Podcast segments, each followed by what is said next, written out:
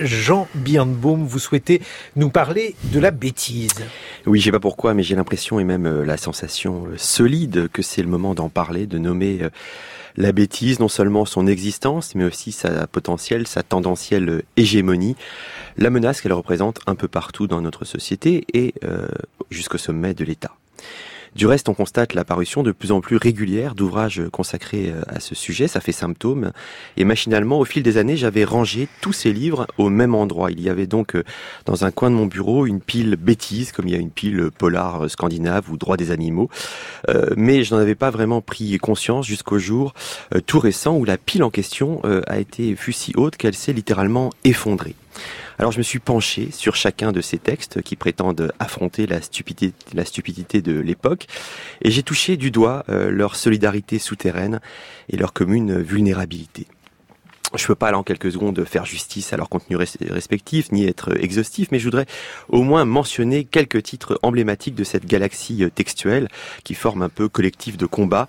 Il y a pêle-mêle L'imbécilité est une chose sérieuse de Mauricio Ferraris au PUF, au Presse universitaire de France. Il y a Bréviaire de la bêtise d'Alain Roger chez Gallimard.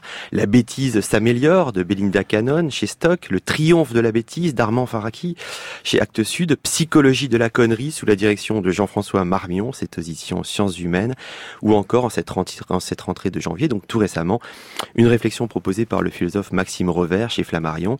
Le titre c'est Que faire des cons? Et le sous-titre Pour ne pas en rester un soi-même.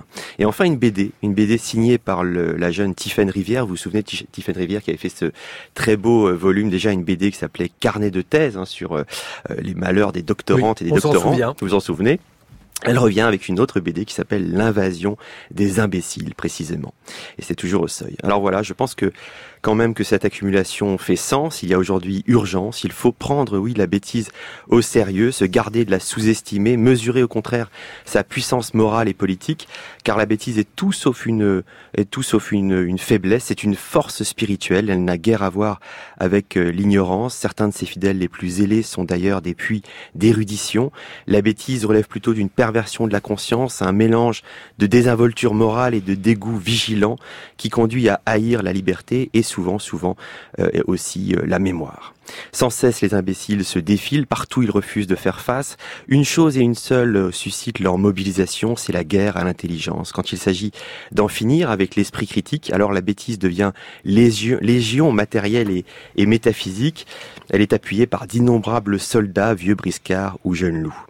Alors je veux pas euh, avoir l'air de radoter bêtement moi-même, si j'ose dire, en citant une nouvelle fois Georges Bernanos, parce que je l'avais déjà cité il y a deux semaines et la semaine dernière également sur Yankelevitch, mais on peut pas aborder cette question de la bêtise sans rappeler ces lignes quand même tracées au milieu des années 30 et qui résonnent si fort aujourd'hui.